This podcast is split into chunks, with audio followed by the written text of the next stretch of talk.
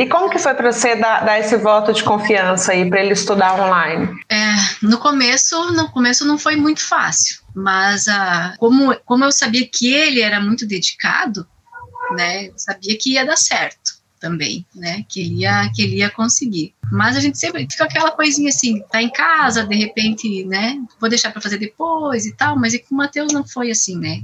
Não é, deixa para depois. É, é, que eu também não deixei isso acontecer porque eu era muito cobrado. Eu, uma coisa que eu lembro que eu falava muito para ti era que, por exemplo, a minha tutora estava sempre no meu pé. Eu não fazia, não cumpria minha meta. Ela, Matheus, o que, que aconteceu que você não cumpriu sua meta? Né? O que aconteceu que você não fez essa lista de atividades que tinha que fazer? Então isso ajudou uhum. muito, né?